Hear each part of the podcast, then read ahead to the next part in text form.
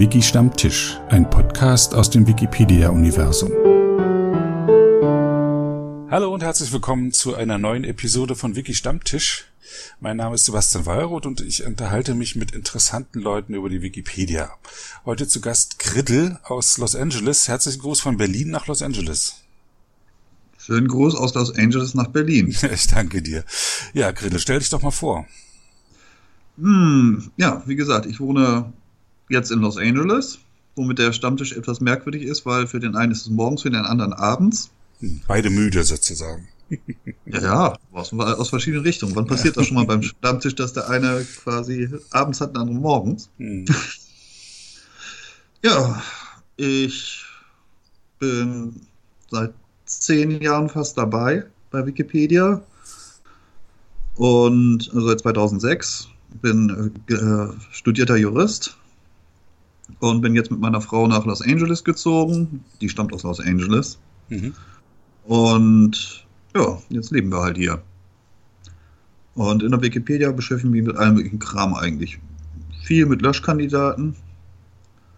Und ja, bin immer noch gerne dabei, obwohl es inzwischen fast zehn Jahre sind. Ja, ähm, ich habe gerade geguckt auf äh, Central äh, Auth wird angegeben, dass du nur noch vier Edits von deinem 75.000. auf der deutschen Wikipedia bist. Das, das erschreckt mich, ganz ehrlich gesagt. Hättest du nicht gedacht, oder? Nee, bei 75.000 hätte ich nicht gedacht. Also 50.000 vielleicht. Aber 75.000, oh mein Gott. Ich erinnere mich noch daran, als man äh, da vor solchen Leuten auf die Knie gefallen wäre und gesagt hätte, das werde ich nie schaffen. Ja, wie, äh, wie kommt man äh, zu sowas? Wie viel Zeit investierst du in die Wikipedia? Also inzwischen sehr viel weniger. Mhm. Ich äh, habe ja inzwischen auch noch einen Sohn und äh, bin verheiratet und man hat auch sonst noch was zu tun. Da hat man nicht mehr ganz so viel Zeit in der Wikipedia. Insofern, früher wäre ich da wahrscheinlich schneller bei den 75.000 gewesen. Mhm. Schon bin ich da nur noch ab und zu drin. Also früher war es tatsächlich mehrere Stunden am Tag. Mehrere Stunden am Tag, aber äh, warst du dann noch Student, als du angefangen hast? Nee, da war ich gerade arbeitslos. Ach so, da, so hattest du viel Zeit. Viel Zeit. Hatte ah. viel Zeit. Und da hast du dich auf die Wikipedia gestürzt. Weißt du noch, wie du da hingekommen bist? Also ich bin, ein Freund hatte mal das erwähnt, dann habe ich da mal ein bisschen geguckt und habe ich festgestellt, dass es auch ganz interessante Sachen gibt. Dann habe ich auch ziemlich schnell festgestellt, dass äh, es auch Lücken gibt. Und so bin ich zu meinem ersten Artikel gekommen. Das war ja die äh, Marquis de Brinvilliers, Giftmörderin des äh, 17. Jahrhunderts. Die bei ETA, äh, nee, bei wem wird sie erwähnt? ETA Hoffmann, äh, irgendeinem äh, deutschen Klassiker wird sie sogar erwähnt. Das Fräulein von Sküderi, da wird sie erwähnt. Das heißt, wahrscheinlich gucken sich irgendwelche Schüler dann diesen Artikel an, weil sie das irgendwie im Schulunterricht gelesen haben, dass es da so eine Giftmörderin gab. Mhm. Keine Ahnung. ich weiß nicht, wer das liest. ja. Aber äh, das hängt das mit deinem, also Giftmörderin, also eine Kriminalgeschichte sozusagen. Ja, Kriminalgeschichte interessiere ich mich halt für. Hm. So aus so beruflichen oder? Nö, eher umgekehrt eigentlich. Ich bin über die Kriminalgeschichte habe ich mich angefangen für Jura zu interessieren. Mhm. Also sagen wir mal so Krimi äh, ich habe irgendwann mal als äh, Junge da eine Biografie von einem Kriminologen gelesen, einen Briten, der äh, ganz, Namen weiß ich jetzt gar nicht mehr, der äh, quasi die Kriminalistik aufgebaut hat, äh, die britische Kriminalistik aufgebaut hat, angefangen in Ägypten und dann, äh, da war ein Fall, der mich so unglaublich beeindruckt hat auch noch wo sie nur so ein paar Knochen in so einem äh, Brunnen gefunden haben und gesagt haben, hat der findet doch immer alles raus. Was findest du denn da raus? Und er guckte sich die an und sagte, ja, das war eine Frau, ungefähr in den frühen 20ern, hat mindestens ein Kind gekriegt, hat auf einem Bein gehumpelt.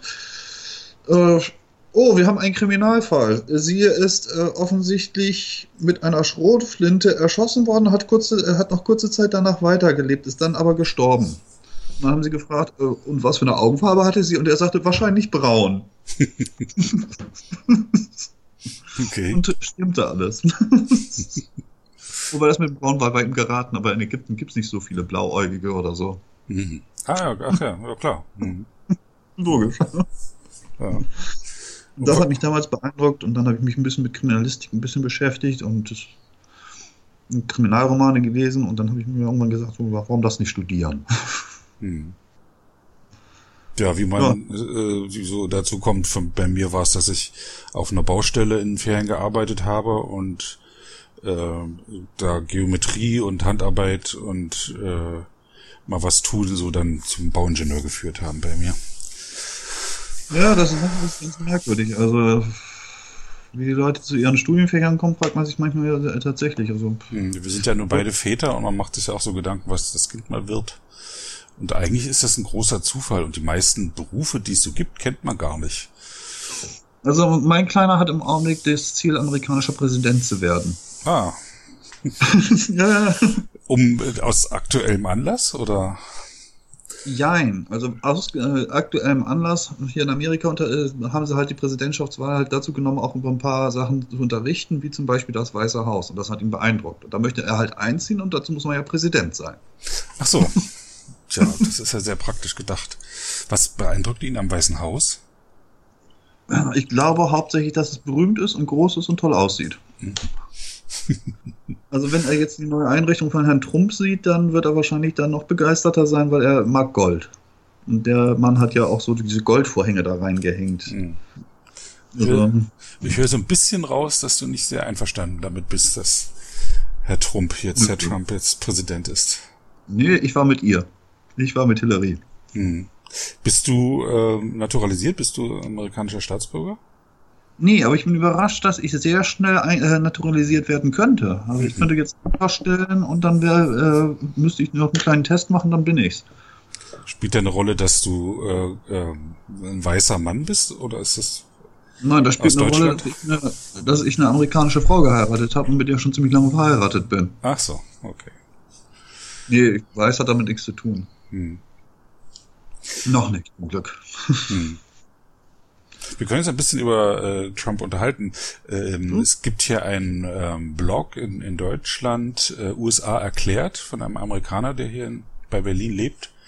Und ja? der hat mal ähm, deutlich gemacht, dass der Präsident eigentlich nicht so die große Rolle spielt in den USA selber. Ja, das ist auch nicht. Der ist nicht so mächtig. Warum dann die große Aufregung? Ja, äh, ähm, das, äh, das andere, was wirklich mächtig ist, ist der Kongress. Also Senat und Repräsentantenhaus, die dann in verschiedenen Zusammensetzungen dann mehr oder weniger jeweils was zu sagen haben. Und im Senat sind schon 100 Leute drin. Und im äh, Repräsentantenhaus nochmal, glaube ich, 400 drin. Das ist nicht so richtig so äh, Identifikationsfigur. Wenn der Präsident ist einer. Hm. Den kann man dann auch jedem Geldschein, den sieht man überall, der ist dort im Fernsehen. Und er hat natürlich Macht. Das ist keine Frage. Er ist der Commander in Chief, also der kann durchaus was machen. Mhm. Aber er ist halt nicht so mächtig, wie man sich das vorstellt. Er ist halt kein äh, kleiner Diktator. Also.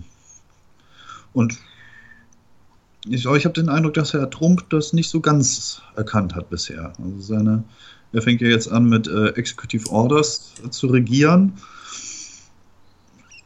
und ich habe persönlich meine Zweifel, ob die wirklich alle durchgehen. Aber da kann man mal gespannt bleiben. Nein, ich bin nicht einverstanden mit ihm. Hm. Hat es eine unmittelbare Auswirkung jetzt in deinem, so in deinem privaten Umfeld? Zum Glück nicht ganz so sehr. Also sagen wir, mit den Republikanern, die ich in meinem Umfeld auch habe, mit denen unterhalten wir uns dann sehr vorsichtig über Politik. Das macht man sowieso schon. Hm. Dass man bestimmte äh, Themen dann vermeidet, wobei ich das Glück habe, dass die Republikaner in meinem Umfeld zumindest während des Anfangs der Wahl, also während der Primaries, nicht sehr überzeugt von ihm waren und gegen ihn gestimmt haben. Ja in Kalifornien hier, haben die, äh, wie heißen sie, Kasich und Cruz noch so 30, 10 und 30 Prozent abgeräumt, obwohl sie gar nur noch theoretisch auf dem Wahlzettel standen. Hm. Also da sind hier sehr viele auch sehr unzufrieden, auch bei den Republikanern unzufrieden mit ihm gewesen. Hm. Also ja. man, es ist schon Thema auch bei euch. Also Medien auf, auf, auf, jeden Fall. Natürlich ist es immer, man kriegt es in Nachrichten überall. Äh, ist auch insofern Thema, weil, sagen wir mal, das Ganze ist ja nicht ganz ohne Rassismus im Augenblick. Hm. Und in meinem Umfeld ist, sind sehr viele Schwarze. Ähm, meine Frau ist nämlich eine. Mhm. Und mein Sohn ist dementsprechend auch. Da ist man dann schon ein bisschen kritischer. Mhm. Ne, also spielt schon eine Rolle, klar. Wird äh, Trump eine Auswirkung auf Wikipedia haben? Ich denke schon. Inwiefern? Äh, also erstmal wird diese Debatte, die wir jetzt gerade haben, da über diese alternativen Fakten und sowas und die Relativität wird eine Auswirkung haben, weil manche Leute sich dann sagen, okay, ich kann dann ja auch so argumentieren. Ich kann irgendwas Alternatives behaupten und dann sollte mir erstmal das Gegenteil beweisen. Hm. Und natürlich, ähm, wie soll ich das sagen? Wie, äh, wie soll ich das sagen? Also die alternativen Fakten einerseits und andererseits ähm, äh, er hat im Augenblick zumindest ziemlich viele äh, Wissenschaftsseiten der amerikanischen Regierung abschalten lassen. Man muss gucken, ob das so bleibt oder nicht. Äh, wenn das so bleibt, dann sind natürlich ziemlich viele Quellen einfach mal weg.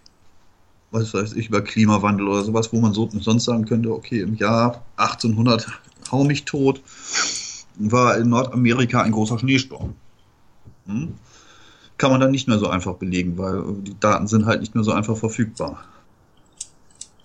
Das ist, ist natürlich auch eine Auswirkung, die es haben kann. Mhm. Also. Und ich weiß, dass sind einige Leute über seine, sag mal, äh, die antiwissenschaftliche Einstellung dieser Regierung sehr besorgt. Also ich weiß, dass hier in Los Angeles demnächst ein, nach dem äh, Frauenmarsch ein Wissenschaftsmarsch stattfinden wird, wo sozusagen Leute, die die Wissenschaft unterstützen, auch noch gegen Trump auf die Straße ziehen werden. Hm. Wahrscheinlich nicht so viele wie die Frauen, aber wahrscheinlich werden da auch noch welche äh, kommen. Und das ist nicht nur hier in Los Angeles, das ist auch landesweit. Mhm. Gibt es dann verschiedene. Ich bin da jetzt nur zufällig drüber gestolpert, insofern.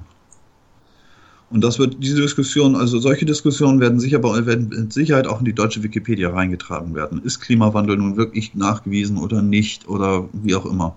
Das wird mit Sicherheit dann auch noch ein Thema werden.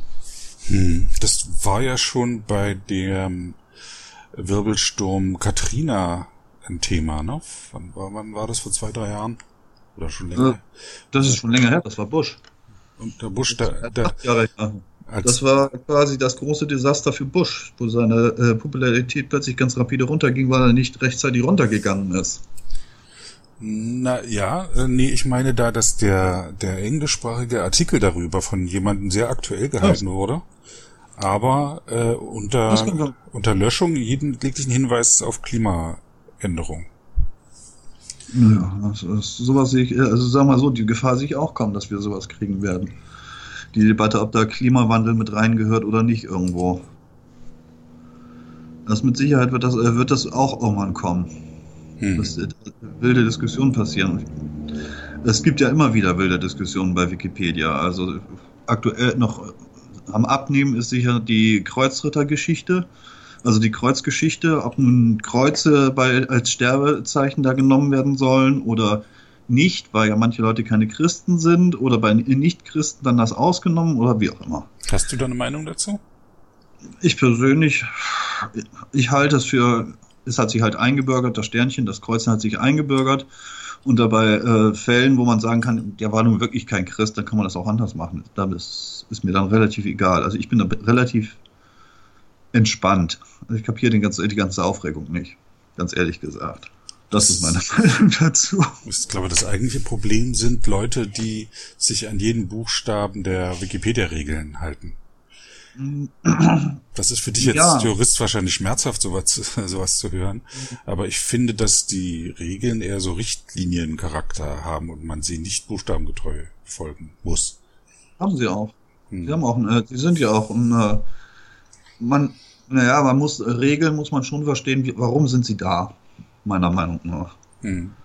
Also warum, äh, ja, warum, äh, was nehmen wir jetzt als Beispiel?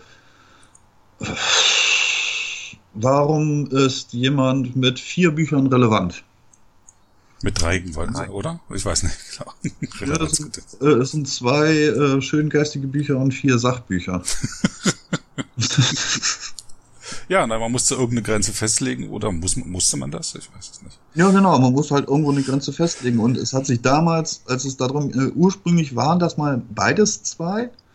Und dann gab es eine wilde Diskussion darum, die dadurch angefangen hat, dass jemand gesagt hat, aber das ist bei Schallplatten ist das äh, anders. Ich möchte, dass es bei Schallplatten genauso ist wie bei Büchern. Dann ist das Ganze auf die Bücher rübergeschwappt und dann hatten Leute Angst vor Kochbuchautoren, dass die ja viel zu leicht in die Wikipedia kommen könnten. Also wurde dann für Sachbücher dann vier genommen und für die anderen zwei. Hm, ach, Kochbücher sind Sachbücher, verstehe. Ja, weil Kochbücher sind ja Sachbücher. Also jedenfalls schön geistige Literatur sind sie nicht. Mhm. Mhm.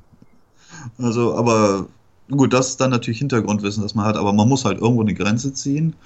Und irgendwo kann man sagen, wenn ein Autor es schafft, ein Buch mehrfach zu verkaufen, also erstmal in einem Verlag ein Buch zu verkaufen, dann nochmal ein Buch zu verkaufen, dann haben die schon mal ein gewisses Erfolgserlebnis gehabt oder sagen, da ist Potenzial oder was auch immer, also Relevanz. Hm. Das ist zum Beispiel, was der Gedanke dahinter sein kann. Und das muss man halt im Hinterkopf haben wenn, äh, bei diesen ganzen Regeln. Hm. Dass es halt meistens irgendeinen Grund gibt. Du warst ja auch sehr umtriebig oder bist bei den äh, Löschkandidaten. Kannst da bin ich sehr umtriebig. Ja. Darum war die, äh, die äh, Relevanzkriterien mir relativ geläufig. Ja, erklär mal kurz, was Löschkandidaten sind für die Hörer, die das jetzt nicht wissen. Also, im Prinzip geht es äh, dabei darum, dass aus irgendwelchen, aus welchen Gründen auch immer, jemand sagt, dieser Artikel gehört nicht in die Wikipedia. Also das heißt, ein das, das, neu angelegter äh, Artikel. Das kann auch ein sehr alter sein. Kann auch ein sehr alter sein, ah. Kann auch ein sehr alter sein, natürlich, klar. Irgendjemand liest irgendeine, blättert irgendwo, klickt sich durch die Wikipedia und sagt sich, das, was da steht, ist Müll. Mhm. Zum Beispiel. Also das ein, äh, ein Löschgrund ist quasi auch eine äh, sehr schlechte Qualität. Kann einer sein. Äh, ein anderer kann sein, keine Relevanz. Oder anders, äh, oder verständlich ausgedrückt, interessiert kein Schwein. Ja. Ist nur Speicherplatz weg. Mhm. ja? Oder Aufmerksamkeit oder Pflegeaufwand. Aufmerksam ja. Und Pflege, vor allem der Pflegeaufwand. Denn mhm. das Problem ist ja, wenn man einen Artikel hat, dann muss man, wird ja immer irgendwie gepflegt. Viele Sachen werden inzwischen von Bots gemacht, aber viele Sachen, also vor allem bei noch lebenden Menschen. Spätestens dann, wenn der Mensch stirbt, muss, äh, muss halt irgendjemand das mitkriegen, das Sterbedatum einfügen und dann vielleicht nochmal über den Artikel gehen, ob da vielleicht in den Jahren zwischen, äh, der wurde geschrieben und jetzt ist er tot, noch irgendwas passiert ist. Mhm. Hm? Was, ob da noch ein Buch veröffentlicht hat oder was weiß ich. No, das ist natürlich Pflegeaufwand, der Arbeitskraft beschäftigt. Und es muss natürlich aufgepasst werden, dass da nicht irgendwelche Leute da irgendwelchen dumm, äh, was dumm äh, was reinschreiben, was nicht reingehört. Also ich erinnere mich, in meiner Anfangszeit gab es mal irgendeinen Artikel, da hat jemand einen Artikel auf sich selbst geschrieben. Mhm. Und zwar hat er sich einen äh, Artikel genommen von jemandem, der zweifellos relevant ist, und den hat er äh, Stückchen für Stückchen immer ein klein bisschen abgewandelt, sodass zum Schluss dann der Artikel über ihn da stand. Ja, aber äh, irgendwann ist es halt aufgefallen und äh, ich weiß jetzt nicht, ob das über die Löschkandidaten gelaufen ist oder ob da irgendjemand, der das aufgefallen ist und das Ding einfach zurückgesetzt hat auf die alte Version. Ich weiß es nicht mehr, aber ich erinnere mich noch dran, äh, dass da jemand auf diese pfiffige Idee gekommen war, so sich einen Artikel zu verschaffen über sich selbst. Mhm. Also da muss man auch erstmal drauf kommen. Aber solche Sachen aufzupassen, ist ja auch Pflegeaufwand quasi. Mhm. Dass sich irgendwelche Leute angucken, was denn da passiert denn da für Änderungen. Und ja, das ist die Ressource von Wikipedia, die knapp ist. Mitarbeiter. Genau, das ist eigentlich eine ziemlich frühe Festlegung gewesen, dass äh, Speicherplatz kein Thema ist, aber ähm, Pflegeaufwand halt. Stimmt. Dass jemand einen Artikel quasi hineinwirft und dann müssen sich die anderen drum kümmern, weil es ist ja nicht so, dass es einfach dann da liegt und, und fertig ist. Gerade bei, gerade bei Biografien nicht, weil die Wahrnehmung einer Person aus dem Mittelalter ist eine andere als eine aus, aus der Neuzeit. Also da wird anders drüber geschrieben. Ja, wo man, man sagen muss, die aus dem Mittelalter, die sind meistens insofern relativ unproblematisch, weil sie sind schon ziemlich lange tot. Da wird, jetzt nicht plötzlich noch was äh, ganz anderes passieren. Und das ist auch schon gefiltert durch die Zeit, was für Informationen da überhaupt vorliegen. Ja, also vor allem Mittelalter. Also da weiß man meistens ja, ist vielleicht so um dieses Jahr drumherum irgendwann mal geboren und um dieses Jahr drumherum irgendwann mal gestorben. Und dazwischen war er äh, an zwei oder drei Punkten bekannt, dass, da, dass er da war und äh, wahrscheinlich war er dann noch mit XY verheiratet. Und das wäre schon ein ziemlich umfangreicher Artikel zu, einem, äh, zu einer mittelalterlichen Person. So, wenn das bei, sagen wir mal, in der frühen Neuzeit oder heutzutage äh, man sagen würde, ja, das ist ein bisschen wenig, nicht wahr? Also, da würde man da etwas kritischer sein. Weil halt die Filterfunktion noch, äh, mhm.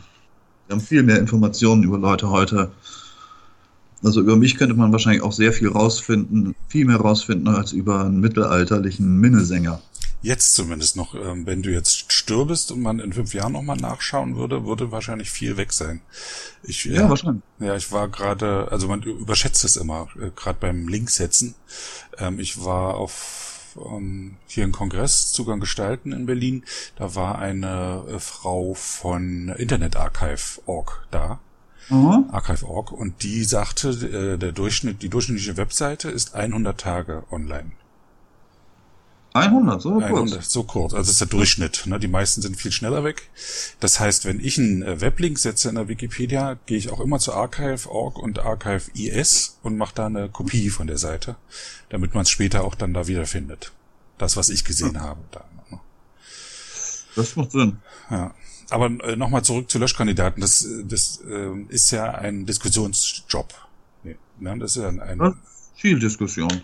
Ist ja nicht so, dass jetzt äh, äh, Leute ernannt werden und die sind jetzt äh, die, die Lösch Löschgötter, sondern es wird immer ausdiskutiert. Zu jedem äh, Löschantrag muss eine kurze Diskussion stattfinden. Ja, sollte. Manchmal passiert das auch halt nicht, wenn sich da halt niemand für interessiert und da halt nur ein Antrag steht. Also es läuft halt so ab, jemand stellt halt den Löschantrag, wie gesagt, muss dann Löschgrund geben. Mhm. Da sind wir wieder bei den Regeln, gibt halt nur bestimmte Löschgründe. Gefällt mir nicht, gilt, äh, ist keiner. Äh, dieser Artikel ist Pui ist auch keiner. Aber Relevanz wäre einer. Grottenschlechte Qualität wäre einer. Äh, kein Artikel ist auch noch einer, der inzwischen äh, viel weniger passiert. Also quasi, man hat da irgendwas anderes geschrieben. Da steht ein langer Essay oder ein Gedicht oder sonst was, aber halt kein Artikel. Äh, man muss halt, eine, wie gesagt, Antrag gestellt mit, äh, mit einer Begründung. Dann gibt es halt die Diskussion. Die geht äh, in der Regel über sieben Tage. In der Praxis meistens länger.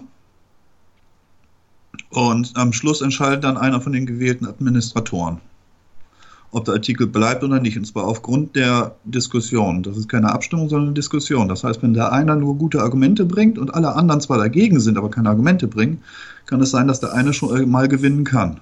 Ah, so, okay. Mhm. Ja. Also sie, also auch Administratoren haben, haben da Gestaltungsspielraum. Ja, das sind nicht sie. bloß so technische Ausführende. Sie haben gewissen, also sie müssen sich schon an gewisse Regeln halten. Also wenn man, wenn da sagen wir mal die Relevanz bezweifelt wird und die Relevanzkriterien sagen, das ist auf jeden Fall relevant, dann kann der Administrator nicht einfach sagen, nee, ist nicht. Mhm. Dann gibt es dann natürlich noch eine äh, quasi Revisionsinstanz, die Lösch Löschprüfung. Und wenn die dann all das dann auch nicht klappt, dann kann das theoretisch auch mal an das sogenannte Schiedsgericht gehen. Womit wir beim nächsten Thema sind, Schiedsgericht. Ah. äh, aktuell gibt's ja heiße Diskussionen. Ich war auch Mitglied im ähm, aktuellen Schiedsgericht, was gerade ähm, durch ja. meinen Rücktritt äh, arbeitsunfähig geworden, aber du bist schon äh, schon eine Weile her, dass du drin warst, so bis 2008 warst du zweimal drin. Erzähl mal, wie du dazu gekommen bist und auch was deine Motivation war. Ja, ich bin ja reingekommen äh, gleich ins erste Schiedsgericht. Als allererster. Ah, wann war als das? Als äh, allererste Schiedsgericht. Also äh, ich hatte meine erste Administratorenkandidatur vergeigt, da bin ich durchgefallen ja, und dann halt, kam halt das Schiedsgericht. Ich fand das eine tolle Idee. Hab gesagt, okay, da kandidiere ich halt für. Mhm. Äh, war natürlich ein bisschen erschreckt, weil ich war damals noch ganz jung, war noch nicht mal ein Jahr dabei. Und war überrascht. Äh, man kannte schon die ersten Namen, so von wegen, was das sind die ganz großen Wikipedianer, die hier rumlaufen. Und von denen sind natürlich ganz viele haben sich da aufgestellt und, und ich, dachte, ich dachte natürlich, dass ich es nicht werde, aber aus äh, irgendwelchen Gründen wurde ich tatsächlich gewählt und zwar gehörte ich sogar zu denen, die für das äh, Jahr gewählt wurden, nicht nur für ein halbes Jahr. Und dann war ich ein Jahr lang im Schiedsgericht, ja. Und dann ist das Schiedsgericht dann, äh, ich weiß, ich weiß bis heute nicht warum, äh, zusammengebrochen quasi zwischendurch mal. Die haben sie gnadenlos zerstritten. Und dann musste es wieder gewählt werden, bin ich nochmal rein, habe ich mich nochmal aufgestellt. 2009 war das, ja. 2007 war das erste Schiedsgericht. Ja, ja. was, also, ähm, erklär mal kurz, ähm, auch jetzt im Hintergrund, dass du im ersten drin warst, da steckst du wahrscheinlich viel tiefer drin, was, was das Schiedsgericht ist und auch mit deinem juristischen Hintergrund ist das sicher interessant. Was du jetzt, wie du das jetzt beschreibst. Also, wie ich es beschreibe, also, sag mal, das erste Schiedsgericht war noch viel gerichtiger als heutzutage. Mhm. Da war es äh, so, es, äh, die Grundidee ist, dass es gibt ja immer Konflikte. Leute können sich streiten über alles Mögliche. Auch bei Wikipedia und dort können sie es auch sehr lange machen. Und das kann auch sehr äh, hässlich werden, aber irgendwann sagt, muss man halt sagen, muss Schluss sein. Da gab es früher, den gibt es theoretisch, gibt es glaube ich immer noch, den Vermittlungsausschuss, dass da halt irgendjemand vermittelt zwischen zwei und versucht das hinzukriegen, dass sie doch irgendwie äh, vertragen und lieb haben. Klappt aber meistens auch nicht. Oder äh, dauert endlos lange und da hat man gesagt, wir brauchen eine Instanz, die das irgendwie regelt. Mhm. Die, die Konflikte irgendwie in den Griff kriegt. Und äh, das erste Schiedsgericht hat das noch sehr gerichtig an, ist noch wie, ein bisschen wie ein Gericht reingegangen und hat gesagt, wir entscheiden das. Und später, das war dann das zweite Schiedsgericht, da haben sie dann äh, gesagt, nee, wir sind ja eher so eine Vermittlung, so ein Schiedsgericht. Wir vermitteln eher, versuchen mhm. die zusammenzubringen wieder. Ja, ich weiß nicht, wie es jetzt äh, ist. Beim aktuellen Schiedsgericht, wie das da gesehen wurde, weiß ich jetzt nicht. Ich auch nicht, ich war zu kurz dabei. Das, ist, das stimmt natürlich nicht, aber äh, es ist äh, die Entscheidung es wird auch versucht, erstmal zu vermitteln. Also es ist so die, die der Grundtenor, ja. was ich so gesehen habe. Es geht es geht darum, die Entscheidung zu vermeiden. Ist ja auch vom beim richtigen Gericht ist es ja auch so, dass die Richter meist versuchen, kein Urteil zu fällen, weil das ja viel Arbeit be bedeutet und Verantwortung.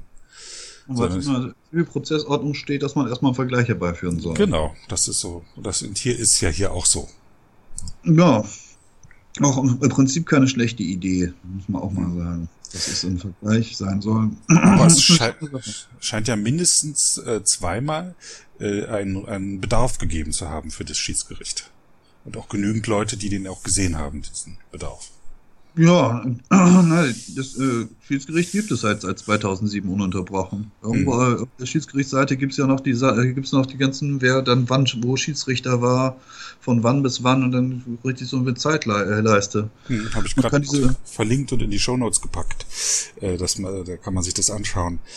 Ja. Also ich komme drauf, weil ähm, aufgrund der aktuellen äh, Schiedsgerichtes auch wieder die Diskussion aufkommt, wo warum man eigentlich ein Schiedsgericht hat und was das überhaupt macht und ob da überhaupt Anfragen kommen. Was ich so gesehen habe, ist, dass jetzt ähm, im letzten Jahr so pro Monat eine Anfrage reinkam an das Schiedsgericht. Ja, das kann halt schon mal so. Ich glaube, im Augenblick haben wir auch keine ganz, ganz großen Konflikte. Mhm. Also die ganz problematischen Benutzer sind inzwischen auch nicht mehr ganz so stark aktiv, glaube ich. Mhm. Also ich erinnere mich da an ein paar Benutzer, die einfach äh, von, ihrer, von ihrer Natur her ähm, dazu neigten, sich mit jedem anzulegen und dann halt schon mal sehr durch die quasi querulanten Instanzen durch sind. Da, äh, die sind ein bisschen raus, denke ich mal. Und im Augenblick haben wir auch keine ganz großen Themen, kann sich aber natürlich immer mal wieder ändern. Hm. Das ist ja unverhältnis, dass irgendwo in irgendeiner Ecke der Wikipedia irgendjemand auf irgendeine Idee kommt und die sich dann ausbreitet oder auch nicht ausbreitet oder sie gerne ausgebreitet hätte oder was auch immer. Und plötzlich hat man einen ganz großen Konflikt. Das passiert halt schon mal. Aber im Augenblick scheint es ja ganz ruhig zu sein. Hm. Na, für Außenstehende, ich habe nun auch viel von außen Feedback gekriegt, weil äh, die das Schiedsgericht halt auch in den Medien dann äh, präsent war, war auch so ein bisschen Verwunderung da, weil es heißt doch immer, äh, Wikipedia ist äh, quasi eine Anarchie, äh, wo eigentlich jeder mitarbeiten kann. Wie, wie kann es da Strukturen geben, die bis zu einem Gericht äh, dann führen? Ja, weil dann irgendwann die Anarchisten festgestellt haben, dass es ohne dann doch nicht geht. Dass man doch irgendwie an. Strukturen braucht. Ja, die Strukturen haben sich halt irgendwann ergeben und die ergeben sich einmal daraus, dass irgendwelche Leute aus irgendwelchen Gründen angesehener sind als andere. Was weiß ich, weil die mehr gemacht haben oder die ganz besonders toll schreiben oder gut recherchieren können oder was. Äh, gibt ja viele Gründe. Hm. Und dann gibt es halt immer mal Streitigkeiten.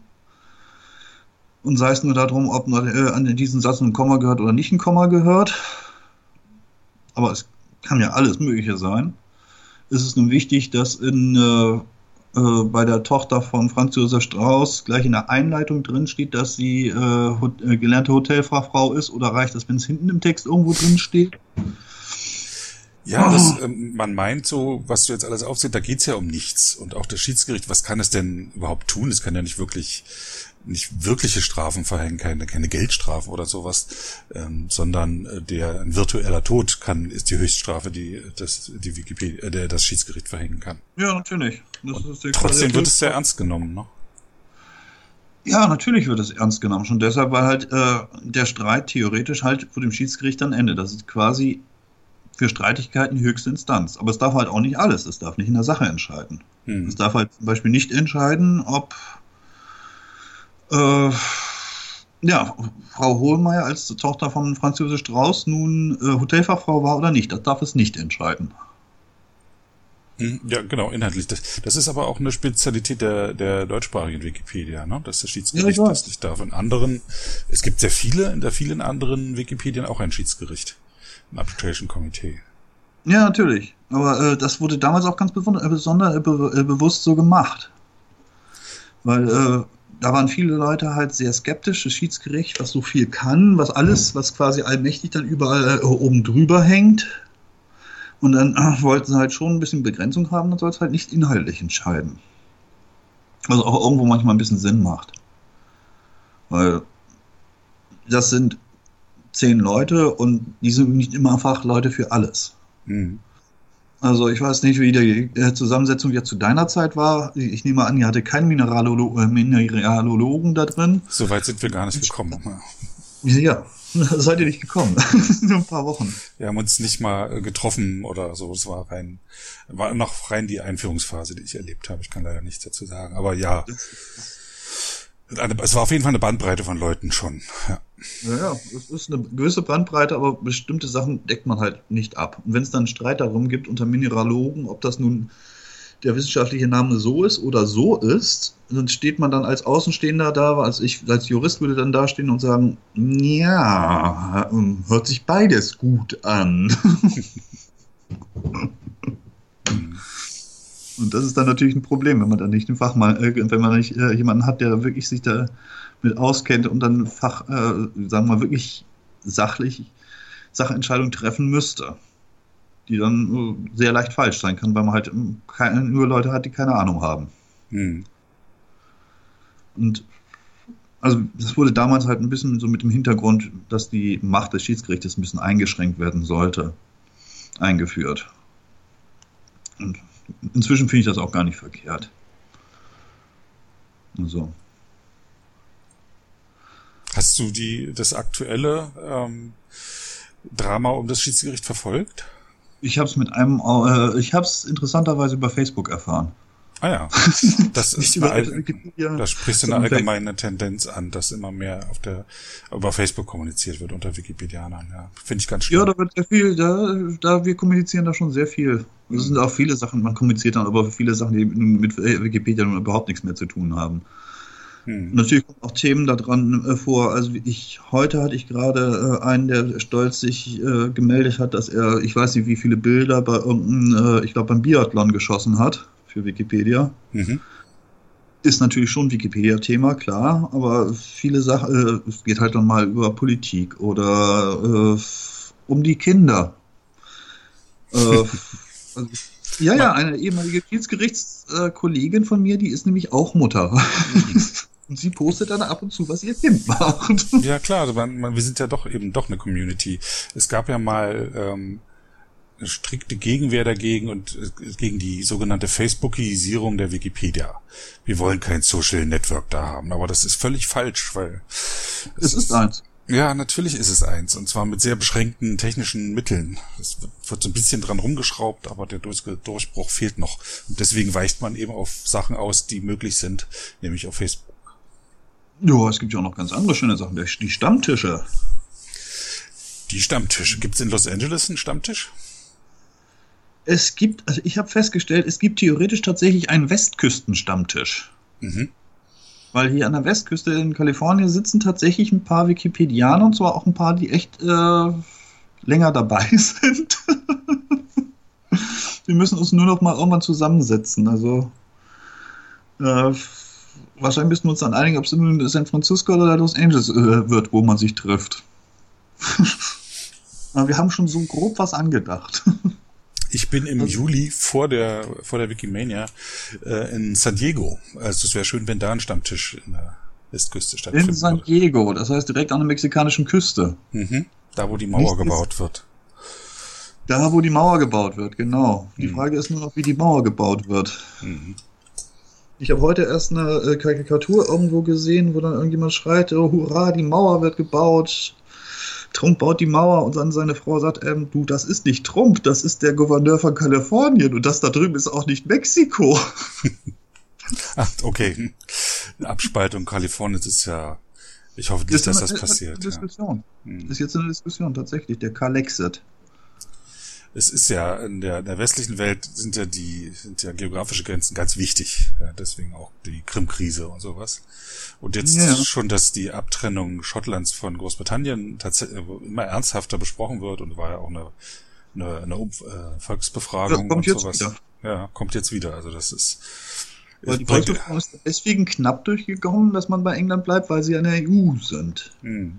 Nun will England aus der EU raus, dann möchte Schottland sagt dann, Moment, da ist eine wichtige Geschäftsgrundlage weggefallen. Hm.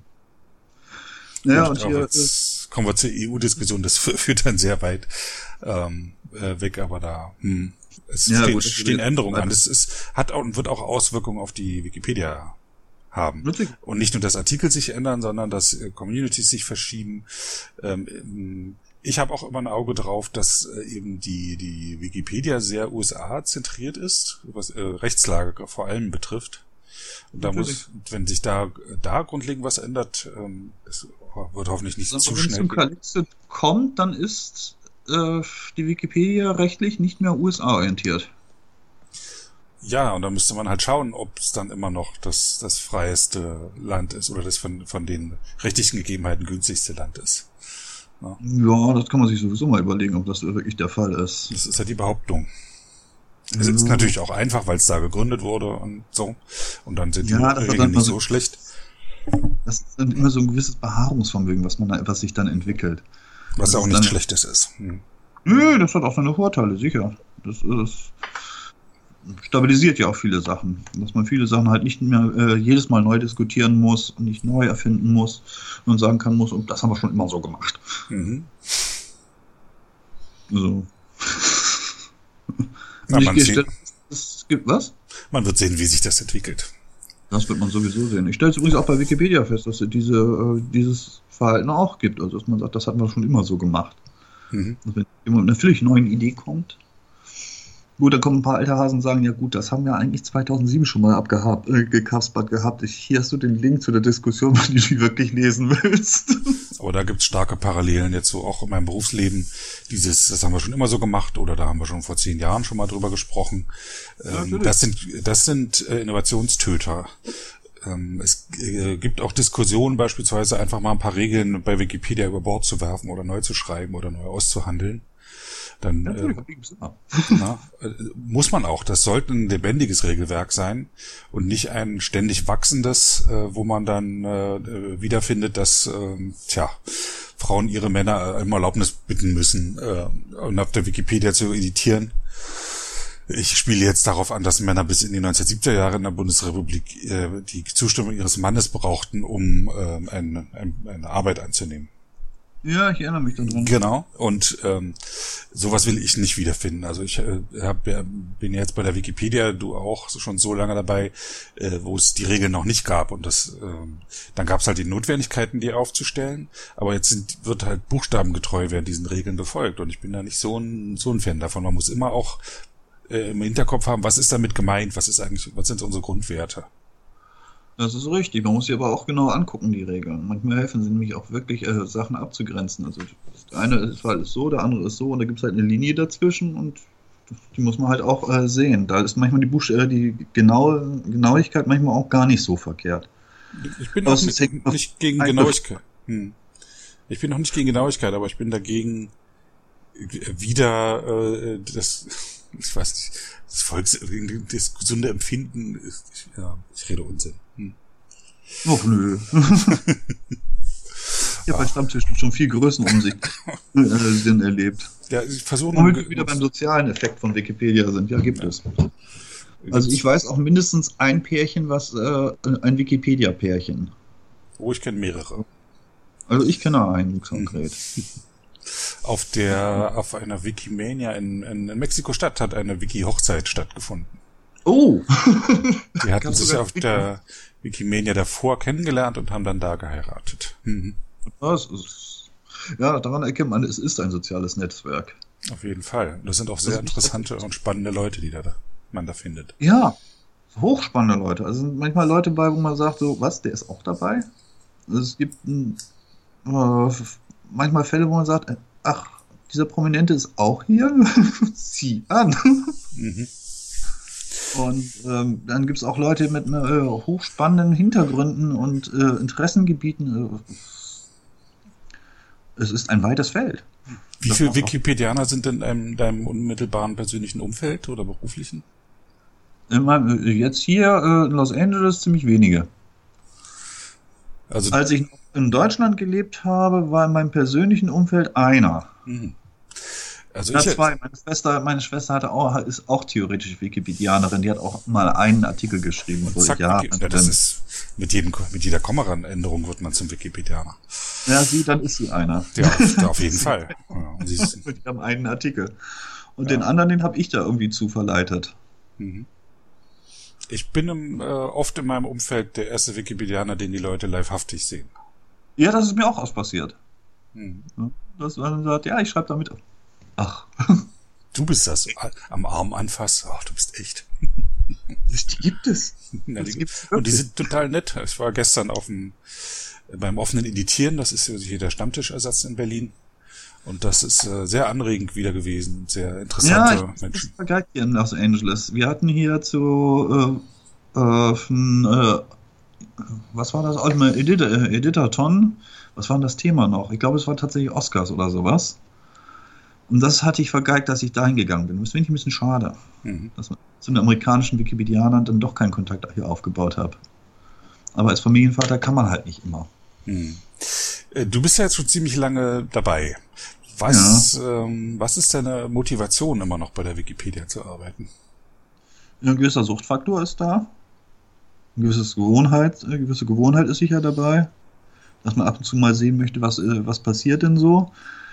Der soziale, äh, der soziale Gesichtspunkt ist natürlich da. Man möchte sich schon mit äh, kommunizieren mit den Leuten dort, die man, auch wenn man sie nur aus dem Computer kennt, äh, und sich sagt, äh, ja, was macht denn der gerade so? Und dann immer natürlich Interesse immer noch, dass man sagt, okay, äh, also ich hier gucke mir zum Beispiel manchmal ganz gern die Artikel an hier zu Los Angeles äh, und rufe dann einfach mal auf äh, auf dem Mobiltelefon die Funktion äh, in der Nähe und dann gucke ich mir an, was ploppt denn da auf. du hast auf deiner Benutzerseite eine ganze Liste von Tools, mit denen man äh, sich äh, Aufgaben in der Wikipedia suchen kann. Ja, habe ich. Irgendwann hatte ich mir die mal, sie haben sich irgendwann mal angesammelt, weil ich, wenn ich mich mal gelangweilt fühlte auf der Wikipedia, dachte man muss irgendwas muss man ja machen.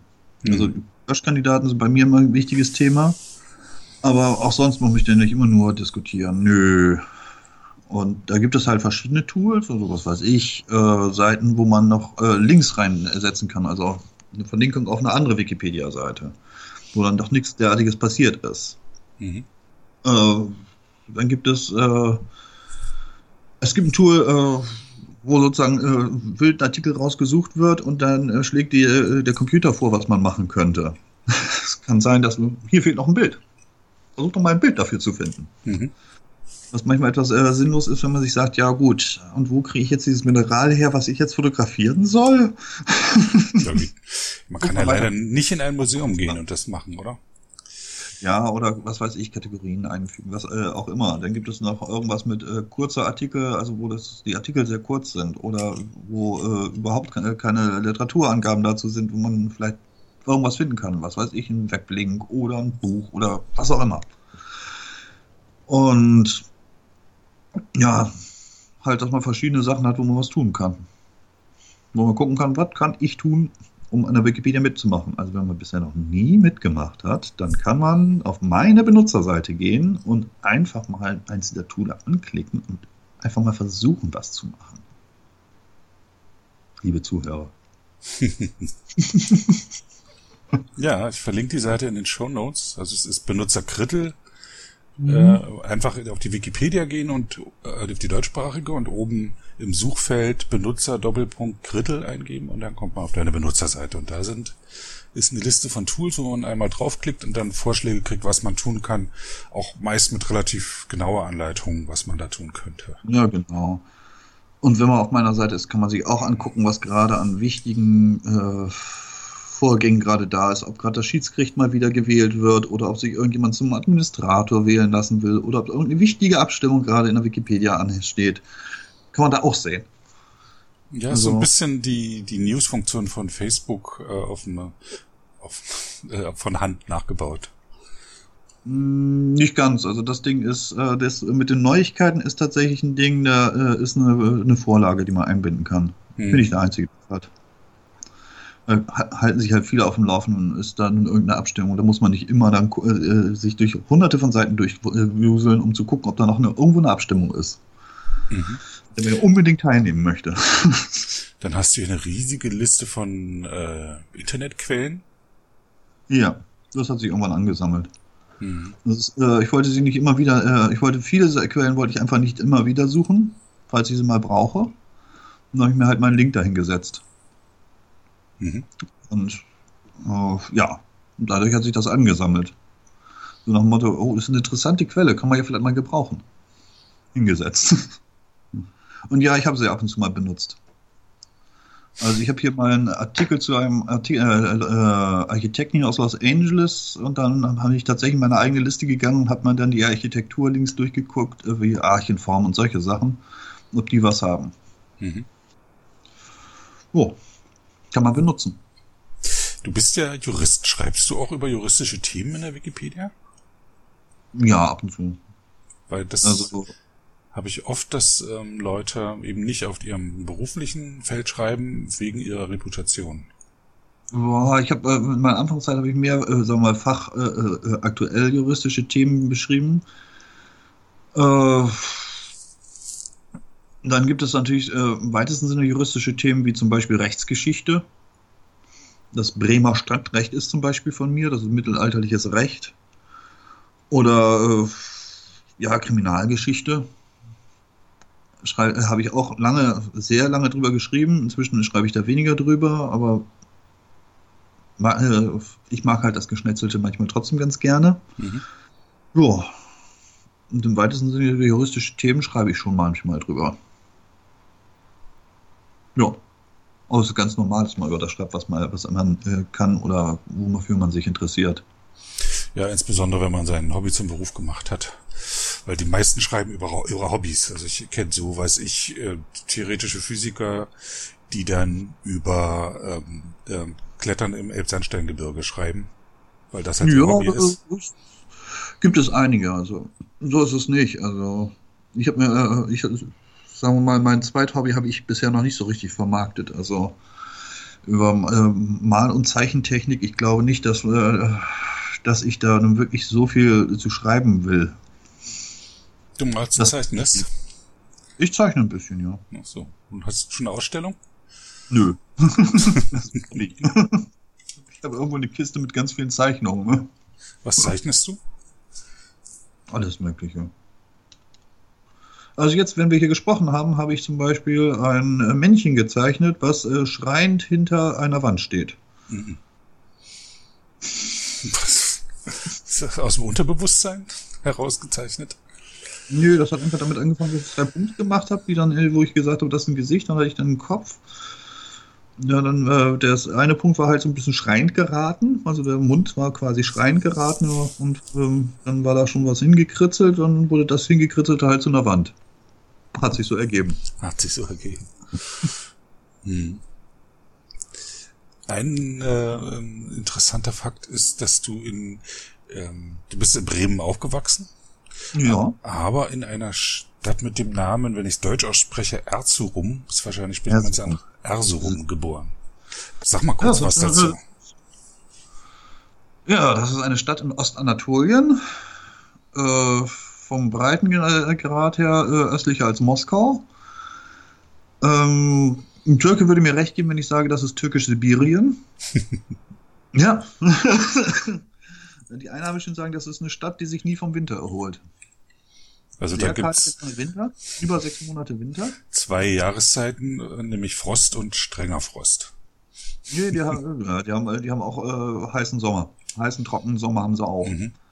Also heißen, trockenen Sommer äh, und dann haben sie ziemlich lange, ziemlich kalt. Und wie kommt äh, dazu? Wie kommt man dazu, dort geboren zu werden? Die haben dort auch eine Universität und dort haben meine Eltern gearbeitet. Ah, okay. Und äh, meine Eltern haben sich halt neben ihrer Arbeit noch vermehrt und äh, das Ergebnis bin ich. ist ja nicht das, nicht das schlechteste Outcome, was man da haben kann. Verstehe. Wie lange? Ja, auf jeden Fall ist es interessant, dass man so einen Geburtsort hat. Hm. Hat das ich war auch mal da, also. Hat das irgendeine Auswirkung staatsbürgerschaftstechnisch, so wie in Großbritannien? Hätte es haben können. Also sagen wir so, es war auch in der Türkei, war es so, wenn man dort geboren wurde, konnte man dort äh, türkischer Staatsbürger sein, aber man durfte nur eine Staatsbürgerschaft haben. Ach so. Deutscher, als ich geboren wurde, war es so, wenn man deutsche Eltern hat, dann ist man deutscher Staatsbürger, man darf aber nur eine Staatsbürgerschaft haben. Das heißt, meine Eltern waren in der glücklichen Lage, sagen zu können, hm, welche Staatsbürgerschaft geben wir unserem Kleinen denn?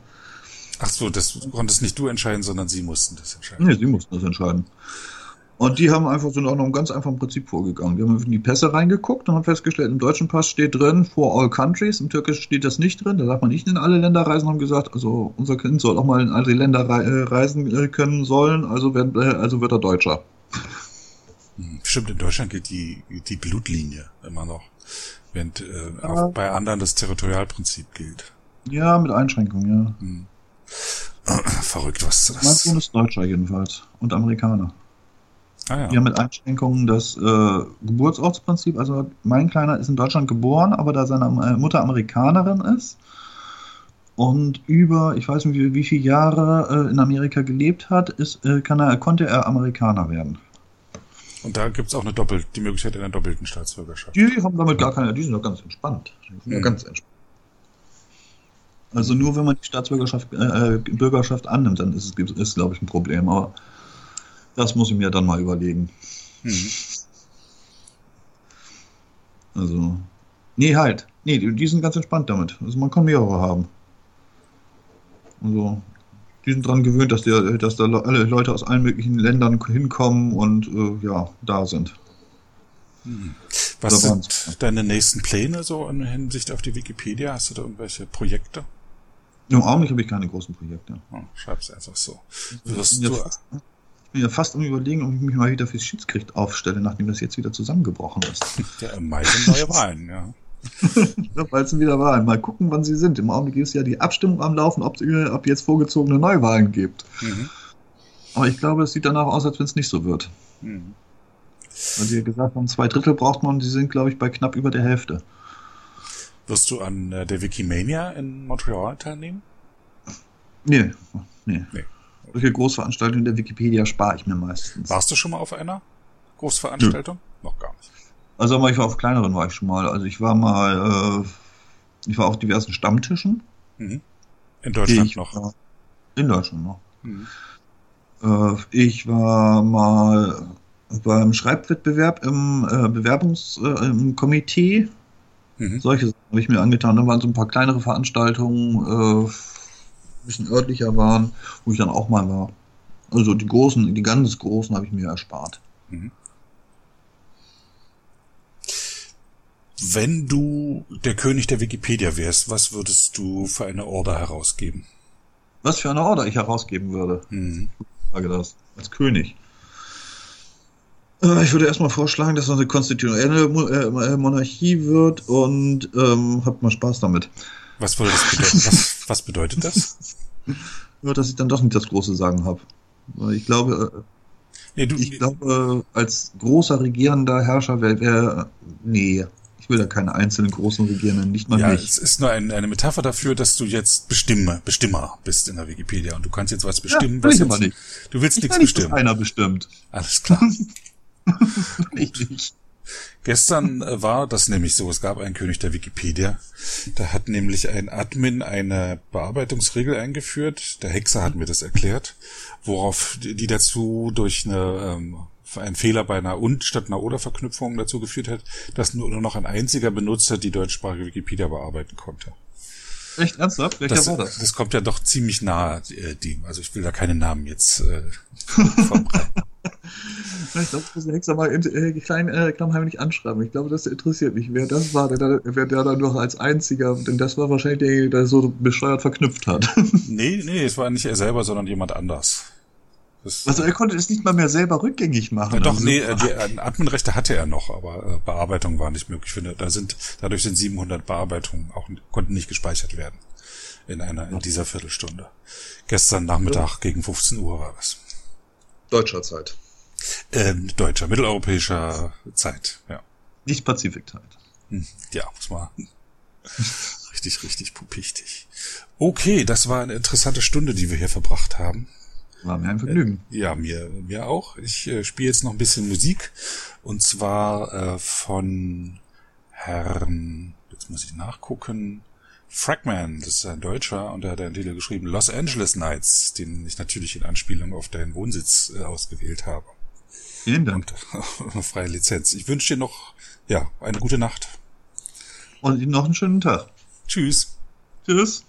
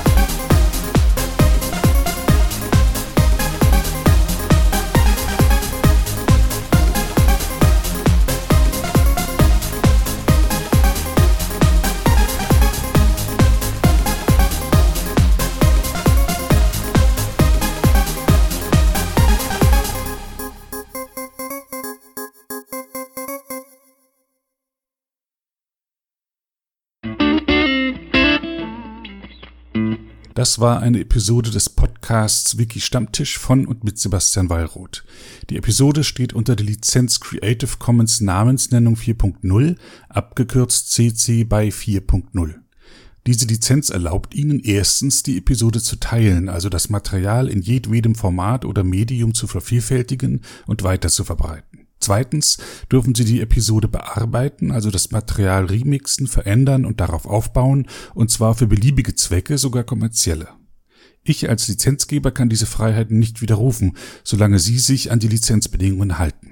Die Lizenzbedingungen lauten, erstens, Sie müssen als Urhebernamen Wiki Stammtisch, Sebastian Wallroth angeben. Zweitens, Sie müssen die Lizenz CC BY 4.0 angeben. Drittens müssen Sie, wenn möglich, einen Link zur Lizenz beifügen. Viertens müssen Sie angeben, ob Änderungen vorgenommen wurden. Fünftens dürfen Sie diese Angaben in jeder angemessenen Art und Weise machen, allerdings nicht so, dass der Eindruck entsteht, dass ich als Lizenzgeber gerade Sie oder Ihre Nutzung besonders unterstützte. Zuletzt dürfen Sie sechstens keine zusätzlichen Klauseln oder technischen Verfahren einsetzen, die anderen rechtlich irgendetwas untersagen, was diese Lizenz erlaubt.